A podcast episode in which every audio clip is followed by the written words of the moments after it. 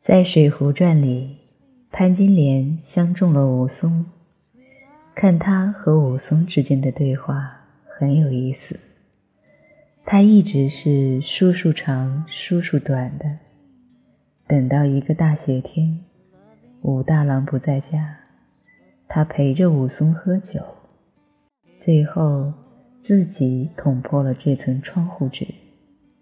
他看着武松，表明心迹说。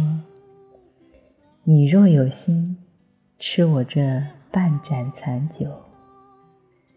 到了这时候，他不再称呼武松为叔叔了，而是一个你。叔叔象征着伦理关系，礼教大方。此时此刻，在潘金莲的心里，他和武松都是平等、独立、自由的个人。不再是被伦理纲常束缚的男女，他要追求性的自主和性的快乐。潘金莲不是一个虚伪之人，在本能与文明、快乐与道德的矛盾和冲突中，他选择了本能与快乐。传统社会有着明显的性道德双重标准，男人能以无后为大等冠冕堂皇的理由来三妻四妾。对于这种纳妾文化，女人通常只有认命的份儿。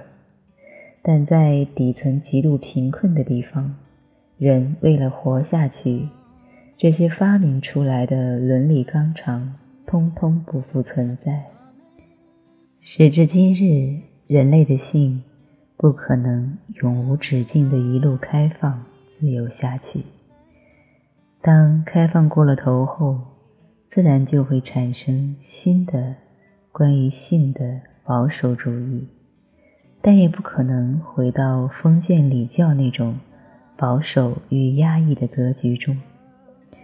潘金莲劝武松的半盏残酒。